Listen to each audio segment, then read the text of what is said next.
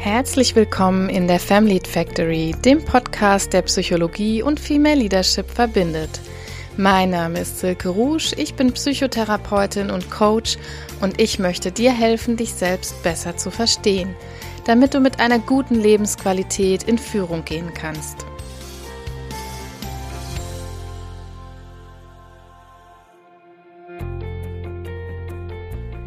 Hallo ihr Lieben und herzlich willkommen in der Family Factory am heutigen Montag. Ich freue mich, dass ihr das weltbeste Frauenkarrierenetzwerk heute besucht und dass ihr euch die heutige Folge ausgesucht habt. Ja, ich möchte heute über ein wichtiges Thema sprechen, was ganz, ganz viele von uns dann und wann im Lebenslauf mal betreffen kann, aus den verschiedensten Gründen. Es soll nämlich heute um den Wiedereinstieg in den Job gehen und als ich so über dieses Thema nachgedacht habe, ich werde euch gleich nochmal erzählen, warum, da kamen mir eigentlich einige verschiedene Szenarien in den Sinn, wann es zu einem Wiedereinstieg kommen kann. Natürlich kann es initial zu einem Start im Job kommen, wenn wir in die Karriere starten, aber es kann eben auch zu einem Wiedereinstieg kommen, sei es ganz klassisch nach der Elternzeit oder sei es aber auch nach einer längeren Erkrankungsphase und man muss wieder in den Job finden. Es kann eine Auszeit geben, in welcher Art und Weise auch immer. Man kann Angehörige gepflegt haben und danach wieder in den Job starten oder zum Beispiel ein Sabbatical gemacht haben. Ist ja auch eine Zeit, eine Form von Auszeit, aber auch in einem Sabbatical machen Menschen ja ganz unterschiedliche Dinge von der Weltreise über die Weiterbildung. Also es gibt viele verschiedene Szenarien, die wir uns da denken können. Und ich möchte dieses Thema heute aufnehmen, weil ich ganz, ja, fast schon berührt davon war. Ich habe eine Nachricht bekommen, mir hat eine junge Frau, eine junge Mutter über Instagram geschrieben. Und äh, sie hat sich dieses Thema unter anderem gewünscht. Ich hatte das sowieso schon auf meiner Agenda stehen, aber ich habe mich dann dazu entschlossen, das tatsächlich ein bisschen vorzuziehen, weil ich gemerkt habe, wie sehr ihr dieses Thema gerade ja am Herzen liegt und unter den Nägeln brennt. Und für diese junge Mama stellt sich gerade eben ganz akut die Frage nach dem Wiedereinstieg da gibt's den Plan nach einem Teilzeitmodell und was das Ganze erschwert oder so ein bisschen noch heikler für sie macht, äh, in ihrem persönlichen Fall, da geht's um einen Bereich, der sehr männerdominiert, sehr hierarchisiert auch ist. Es geht um den Bereich bei der Polizei, bei der Kriminalpolizei und ich habe jetzt dieses Thema vorgezogen, weil ich denke, das betrifft vielleicht auch viele von euch und ähm, ihr könnt mit diesem Thema dann genauso gut was anfangen. Und vielleicht ist ja der ein oder andere Impuls heute dabei aus der psychologischen Perspektive heraus, der euch weiterhelfen kann. Ähm, ja, Vielleicht erstmal so ein bisschen ein paar Worte zur Problemstellung. Also was macht so ein Wiedereinstieg eigentlich aus oder welche Probleme, welche heiklen Situationen, welche Fragezeichen können da vielleicht überhaupt auftreten, wenn es um einen Wiedereinstieg geht? Also einmal kann man ja sagen, es geht erstmal um die Anpassung an einen neuen Tagesablauf oder wieder hineinfinden, wieder anpassen an einen neuen alten Tagesablauf, den man ja vielleicht irgendwann schon mal hatte und ähm, den man jetzt aber wieder finden muss.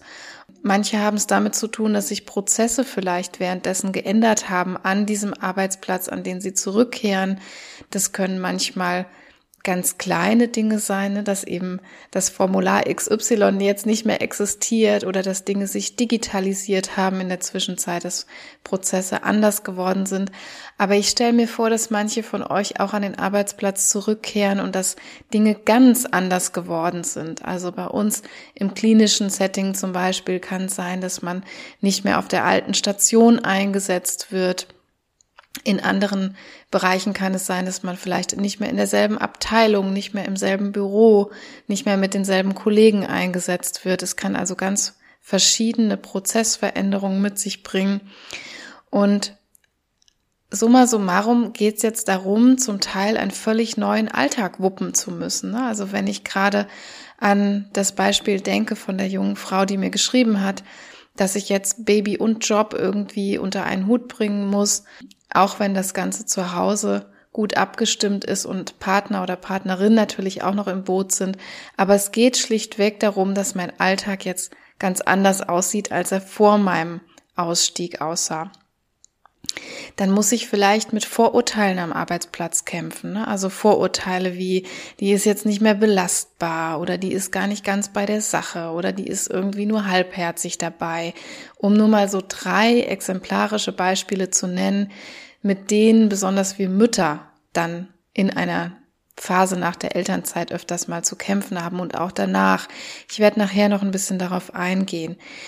Und ja, als fünfte Problemstellung, und das ist auch was, was mir die Nachrichtenschreiberin so ein bisschen umschrieben hat, ist, dass sie einfach die erste ist, die ein solches Modell fährt. Also gerade in sehr männerdominierten Bereichen an diesen Arbeitsplätzen, da kann es natürlich passieren, dass in welcher Szenerie auch immer, sei es nach einer Elternzeit, sei es auch ein Sabbatical oder sei es eine Angehörigenpflegezeit, dass ihr einfach vielleicht wirklich die erste an diesem Arbeitsplatz seid, die überhaupt mit dieser Rolle jetzt zu tun bekommt oder ähm, die weit und breit kein Role Model dafür finden kann. Ne? Ich habe in einer der letzten Folgen ja über Vorbilder und Rollenmodelle gesprochen und wie wichtig sie auch sind, um ein Modelllernen hinzukriegen, sich nämlich Verhaltensweisen vielleicht auch abzuschauen oder ja, gewisse Dinge äh, sich abzuschauen und auch mal zu fragen um Unterstützung oder ähm, eine Erf einen Erfahrungsbericht abzufragen, wie hast du das vielleicht gemacht?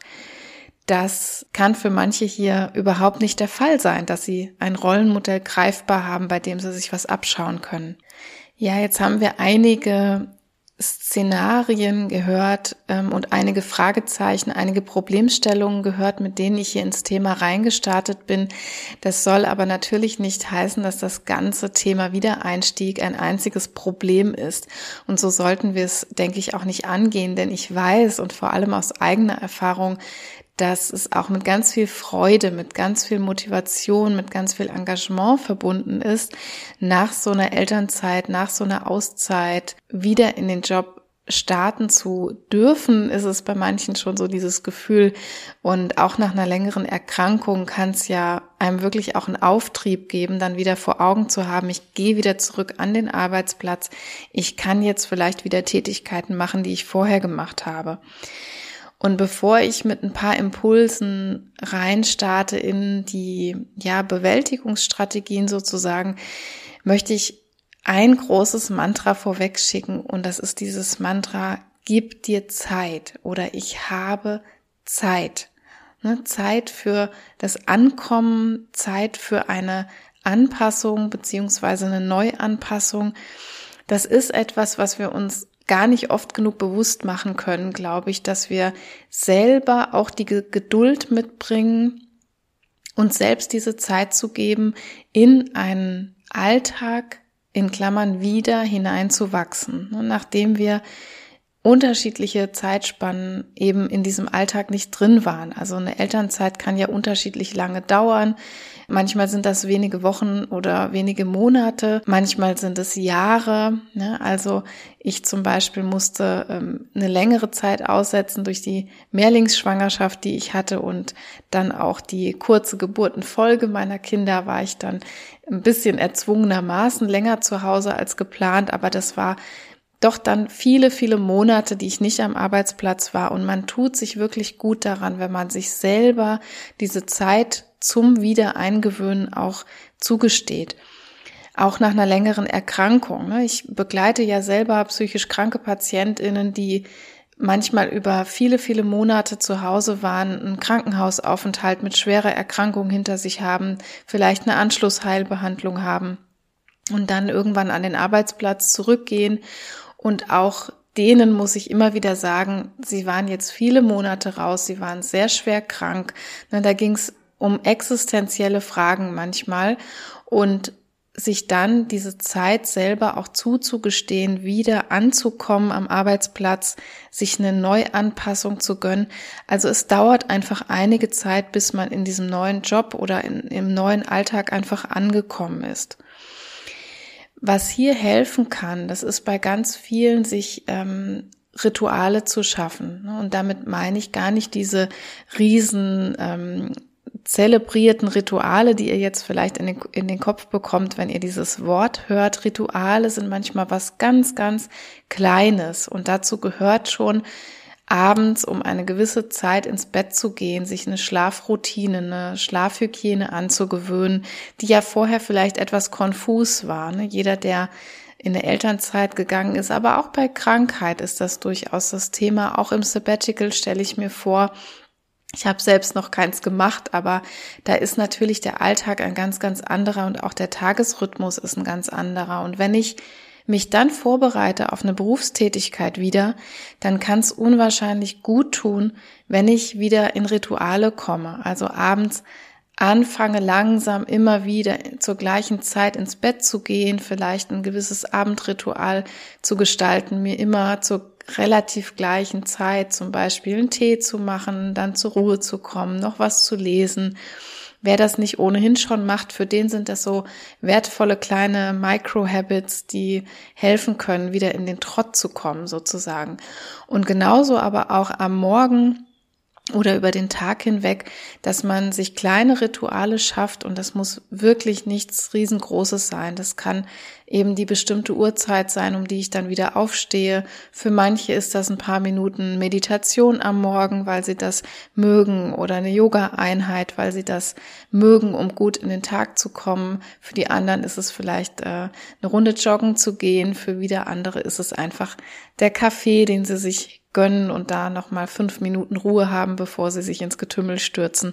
Also da habt ihr bestimmt jeder für sich, jede für sich ein eigenes ähm, ja, Ritual oder kleine Morgenroutine, die euch gut tut. Und das hilft einfach wirklich, um wieder Sicherheit so ins Chaos des neuen alten Alltags zu bringen.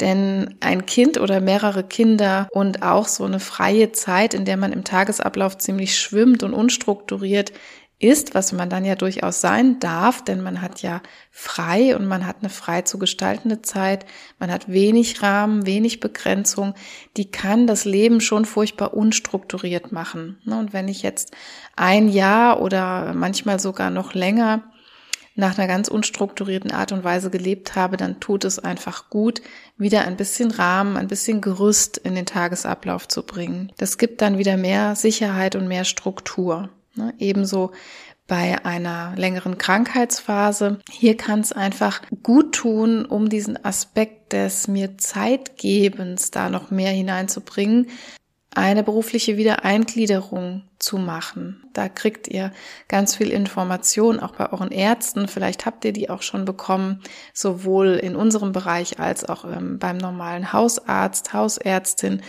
Da kriegt ihr Information und Beantragungsmaterial dafür. Es gibt ganz schöne Modelle hier in Deutschland, das sogenannte Hamburger Modell, was nach einer längeren Erkrankungsphase sehr, sehr viel Freiheit und Flexibilität gibt, sich wieder einzugliedern mit einem stundenweisen Modell. Das kann man sehr individuell mit dem jeweiligen Behandler, mit der Behandlerin beantragen im Vorfeld. Man kann zum Beispiel ein Modell vereinbaren, in dem man erstmal zwei Wochen nur zwei Stunden am Tag kommt, danach diese Stunden steigert und auch die Schnelligkeit des Steigerns kann man selbst bestimmen. Wenn man merkt, es geht einem zu schnell, kann man auf einer Stufe ein bisschen länger verharren als vorher geplant. Also es ist fast alles in diesem Modell möglich. Man muss das nur beantragen und für sich ins Auge fassen. Also vielleicht ist das für die eine oder andere auch eine Idee, wenn es um Erkrankung und Wiedereinstieg geht, dass man nicht gleich wieder in die Vollen geht. Also für viele ist das einfach am Anfang auch zu belastend, zu anstrengend, gleich wieder in einen acht oder zehn Stunden Tag zu gehen. Aber das nur am Rande. Es soll ja hier eher um die psychologischen Aspekte gehen, aber das ist ähm, natürlich auch in diesem Aspekt mir Zeit geben, langsam starten, nicht alles am ersten Tag wollen, finde ich das auch ganz wichtig mit zu bedenken.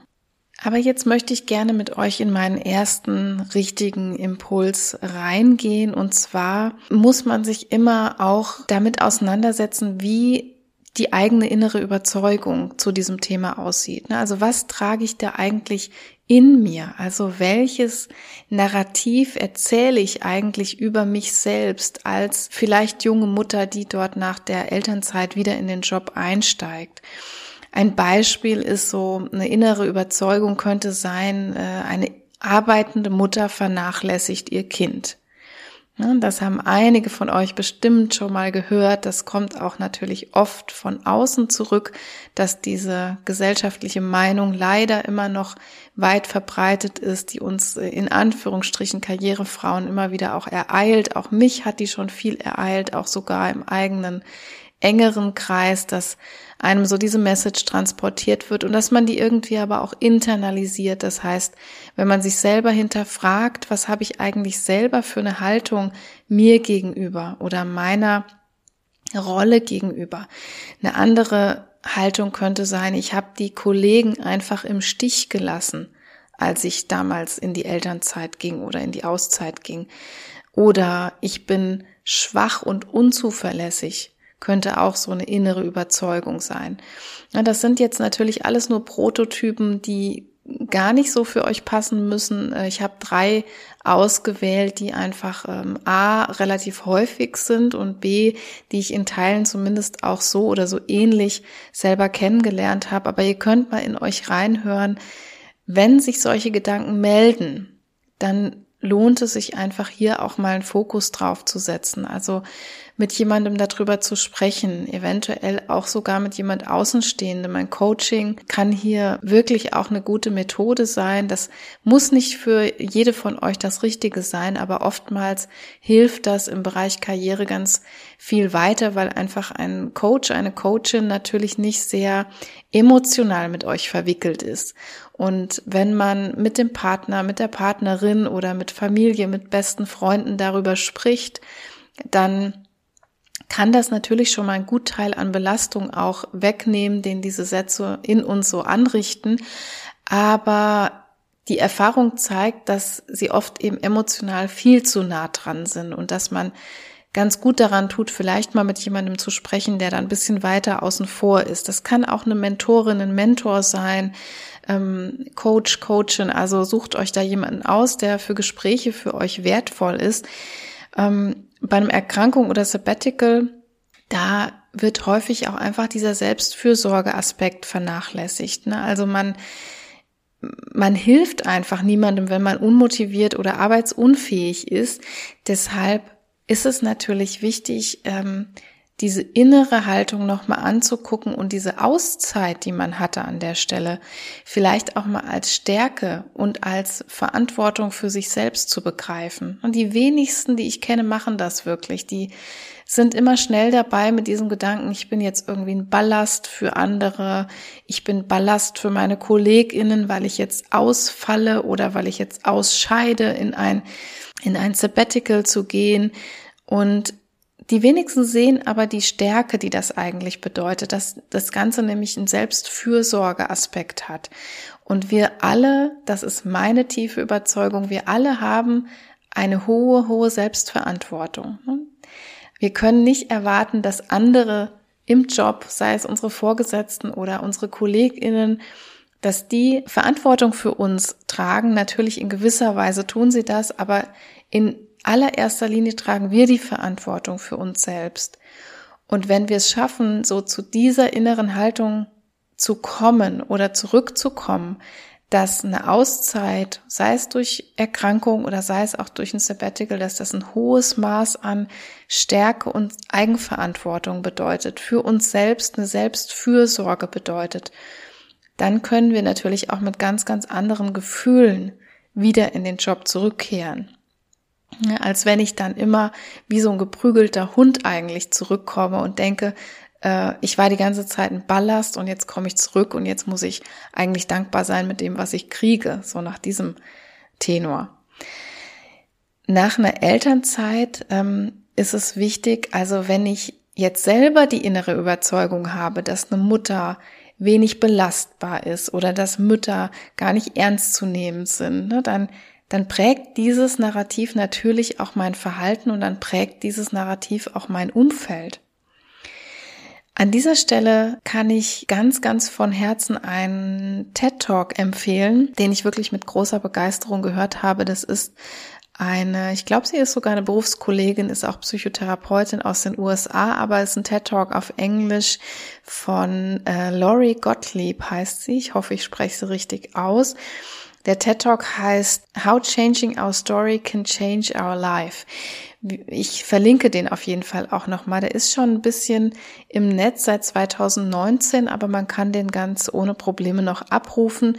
Und sie beschäftigt sich darin genau mit dieser Thematik, wie präge ich eigentlich durch mein Narrativ mein Umfeld. Und es ist wirklich nur wenige Minuten lang, aber ähm, mir ist es damals, als ich den gehört habe, als ich ihr zugehört habe, nochmal so wie Schuppen von den Augen gefallen, dass wir wirklich ja immer so die Auffassung haben, das, was so um uns rum passiert, die Ereignisse, die passieren und das, was so von außen gesagt wird, das prägt sozusagen unser Narrativ.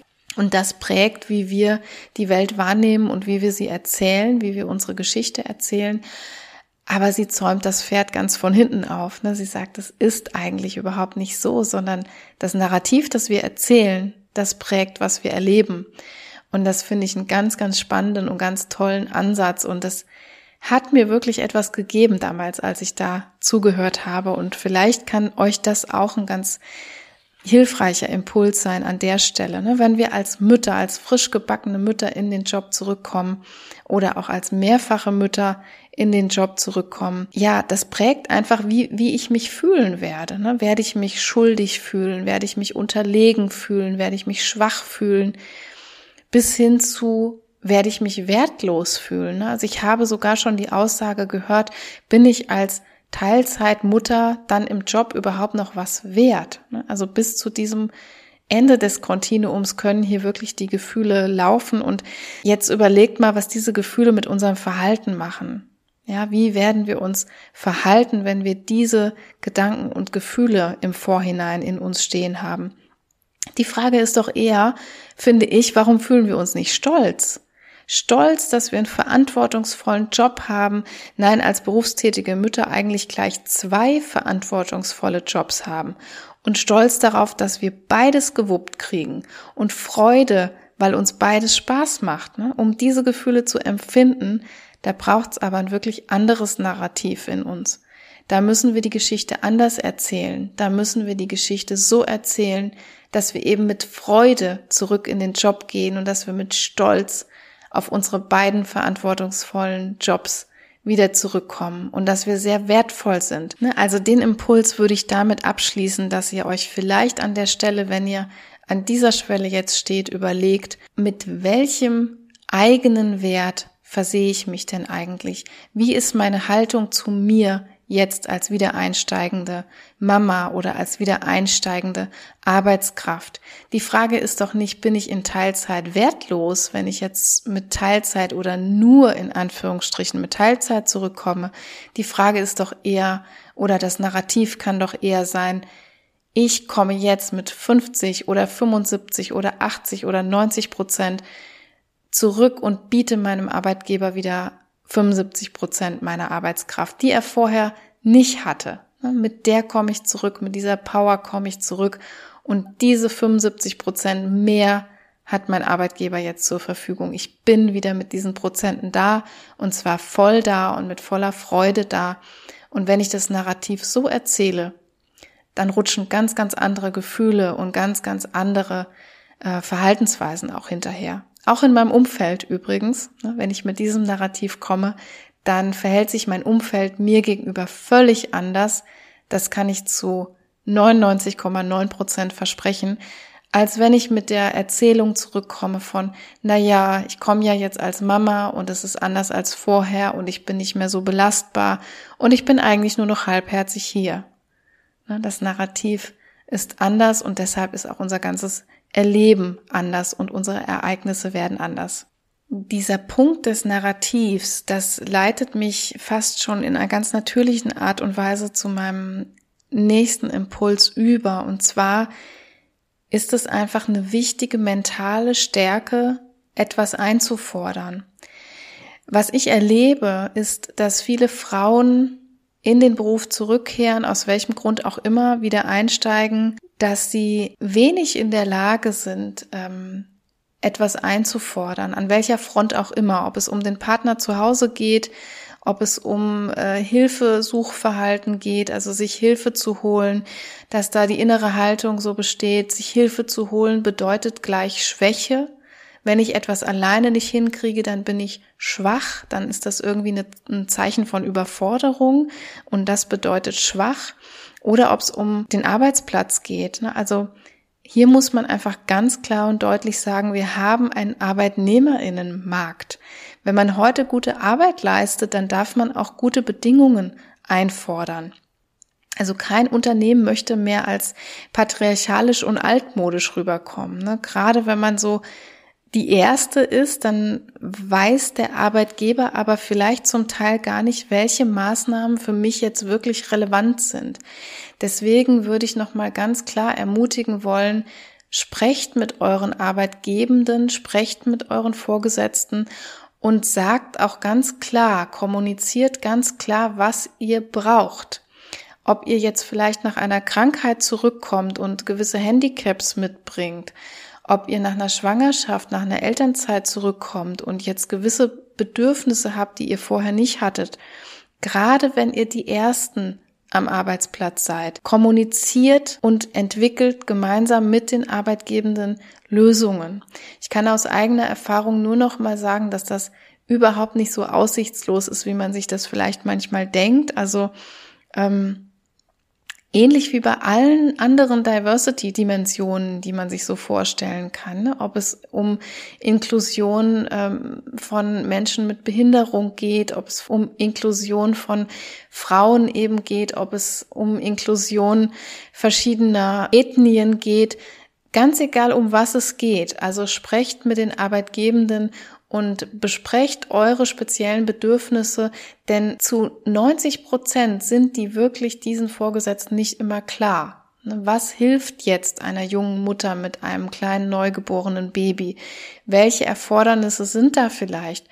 Ähm, ich gebe ein kurzes Beispiel, eine Perspektivübernahme. Wir alle, die wir nicht im Rollstuhl sitzen zum Beispiel, wir können in vielen, vielen Fällen nicht wirklich erfassen, welche Bedürfnisse, welche speziellen Bedürfnisse erfährt ein Mensch, der im Rollstuhl sitzt, in seinem, in ihrem Alltag. Das kann ich nur dann erfassen, wenn ich mich mit einer Person, die im Rollstuhl sitzt, zusammensetze, kommuniziere, aktiv zuhöre und dann erfasse, ah, da und da ist ein Problem, da und da ist eine Schwelle beispielsweise. Und ich kann dann Maßnahmen als Arbeitgebende ergreifen und kann schauen, was ich machen kann ne? und was man erarbeiten kann, so dass es der oder demjenigen am Arbeitsplatz besser geht. Und dieses Kommunizieren ist wirklich essentiell. Das ist die essentielle Basis und es hat was damit zu tun, dass man sich aber auch innerlich zugesteht, diese Forderungen stellen zu dürfen. Also nur weil man die oder der Einzige ist, heißt das ja nicht, dass es nicht gut werden kann. Es ist natürlich für Arbeitgebende immer leichter, eine Schablone einfach anzusetzen. Ne? So, die hat er aber eventuell noch gar nicht. Also gerade in stark männerdominierten Bereichen, wie ich eingangs geschildert habe, da ist dieses Kommunizieren noch mal mehr wichtig, weil bei uns im sozialen Bereich, im Gesundheitsbereich, wo viele Frauen sind, ne, da ist Schwangerschaft, Elternzeit, Wiedereinstieg, das ist sozusagen an der Tagesordnung. In sehr männerdominierten Bereichen ist das aber vielleicht noch nicht der Fall dieses Problem, kein Rollenmodell zu haben, haben die Arbeitgebenden ganz genauso wie ihr als Arbeitnehmerin. Und deswegen müssen sozusagen neue Schablonen errichtet werden für alle Nachfolgerinnen, die da kommen werden. Und als Führungskraft, da hat man ja auch immer eine Vorbildfunktion. Wir sind eben die erste Generation von Führungskräften, die eben selbst keine Role Models für diese Arbeitskonstellationen haben, also müssen wir die Schablone selbst bauen. Wir müssen sie selbst bauen für alle Nachfolgerinnen, die da vielleicht kommen werden. Aber auch hier wieder, das Narrativ ist eben ganz wichtig. Das Narrativ, das ich kreiere und die Überzeugung, die ich hier in mir trage. Eine innere Haltung, also die man braucht, um etwas einzufordern. Ich bin eine Bereicherung dieses Unternehmens, eben um 50, 60, 70, 80 Prozent, was auch immer, mit was auch immer ich wieder einsteige. Im Gegensatz zur inneren Haltung, ich bin eine Zumutung. Ich überspitze das jetzt etwas, aber wenn ihr euch mal ganz tief in eurem Herzen hinterfragt, dann ist bei vielen Frauen gerade nach einem Wiedereinstieg diese innere Grundüberzeugung von ich bin eigentlich eine Zumutung, wenn ich jetzt hier mit meiner so und so prozentigen Stelle wiederkomme oder wenn ich allen irgendwie Mühe mache und wenn ich mal früher gehen muss oder was auch immer passiert. Mein Arbeitgeber hat jetzt die Chance, mich mit meiner Fachkompetenz wiederzugewinnen, anstatt ich komme ja nur in Teilzeit. Was hier psychologisch relevant ist, das äh, umschreibt die sogenannte Equity-Theorie ganz gut. Es ist eine Austauschtheorie. Und die Equity-Theorie, die besagt sozusagen, dass wir immer, wir Menschen sind immer bemüht um so einen Zustand der Ausgeglichenheit. Das trifft auf Beziehungen zu, das trifft auch auf sowas wie Gehaltsvorstellungen zu. Also wir wollen die Ausgeglichenheit auch im Job und wir müssen hier mal uns selbst hinterfragen, wenn wir diese Haltungen kreieren, von denen ich öfter, von denen ich oben gesprochen habe, ob wir irgendwie innerlich das Gefühl haben, nicht genug zu geben.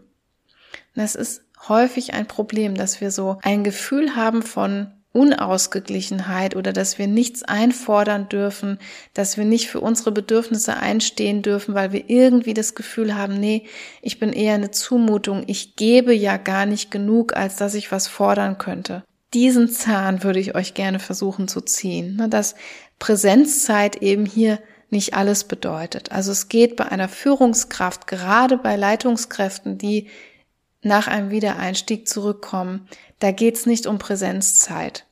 Da geht es natürlich um eine physische Präsenz an manchen Tagen, für das Team auch wieder physisch sichtbar zu sein. Das macht vieles.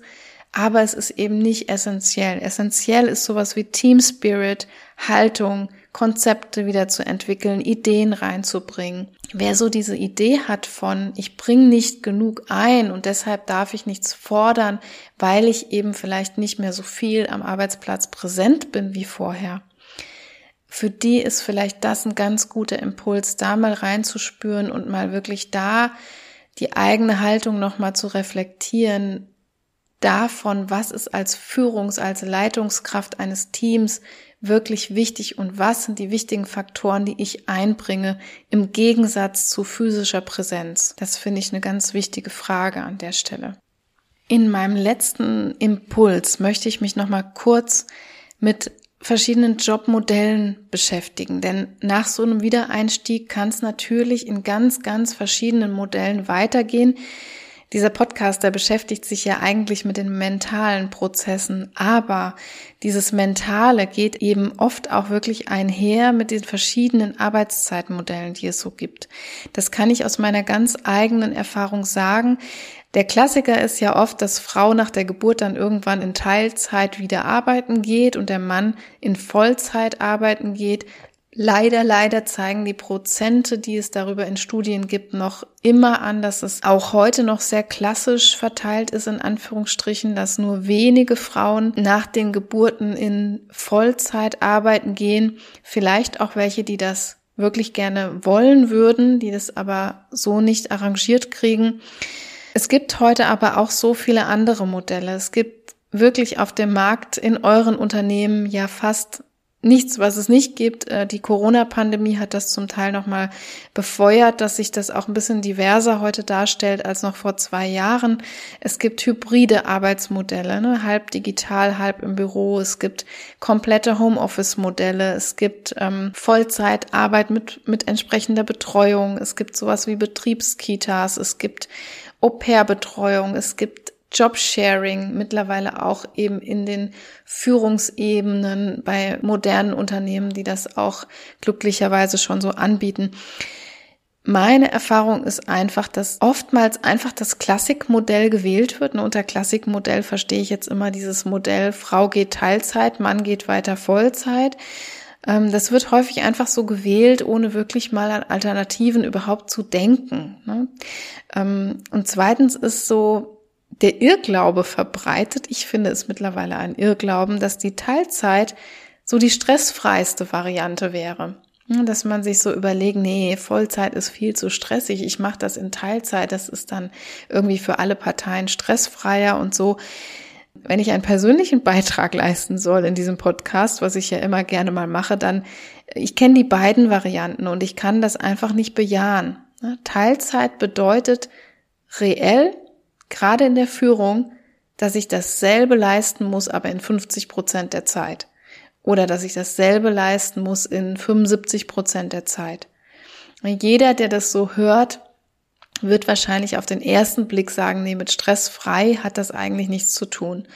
Ich habe mal Teilzeit gearbeitet, ich glaube für drei Monate und dann habe ich das wieder ad acta gelegt. Das war ein Versuch auch genau mit dieser naiven Vorstellung, ich möchte weniger Zeit am Arbeitsplatz verbringen, ich möchte ein bisschen weniger Stress haben. Genau das Gegenteil war der Fall. Ich habe man irgendwann nicht mehr geschafft, meine 100 Prozent eben in diesen 80 Prozent hinzukriegen und ich habe mich wiedergefunden abends um acht am Laptop zu Hause, in denen ich das nachgearbeitet habe, was ich tagsüber nicht geschafft habe. Das war das Ende vom Lied und das war auch das Ende meiner kurzen Teilzeit-Experience. Also gerade wenn der Arbeitsweg sehr lang ist, dann kostet Teilzeit einfach oft nur Mühe, Schweiß und Tränen und Stress. In diesem Fall, da braucht es familiär ganz klar Prävention dafür, ne, dass wenn ich das wirklich so vorhabe, und das ist ja tatsächlich, das ist meine Erfahrung gewesen, und die könnt ihr einfach mal für euch durchdenken, ob die euch was nutzt. Ähm, wenn es bei euch eine andere Konstellation ist und ihr entscheidet euch für Teilzeit, dann muss ganz klar zu Hause in der Partnerschaft Prävention dafür getroffen werden, dass die Teilzeitmutter dann keinesfalls diejenige ist, die alles andere auch macht. Hier darf man nicht in diese Falle geraten aus, ich arbeite ja nur Teilzeit, darf also mit mir, darf also mir nicht helfen lassen, zum Beispiel beim Putzen oder ähnliches äh, gerade in der Hauswirtschaft sagen sich dann viele, naja, das ist ja, muss man ja irgendwie selbst hinkriegen, weil man ist ja nur in Teilzeit. Aber damit vergisst man natürlich den ganzen Mental Load, der da noch so drumherum ist. Da vergisst man die Fahrzeiten, die ja dieselben bleiben, wie wenn man Vollzeit beschäftigt ist.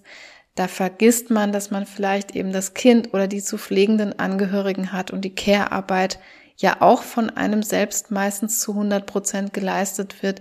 Also da würde ich jedem, jeder von euch anraten, ganz klar das im Vorhinein durchzusprechen, diese Prävention zu betreiben, dass ihr nicht in diese Falle reingeratet.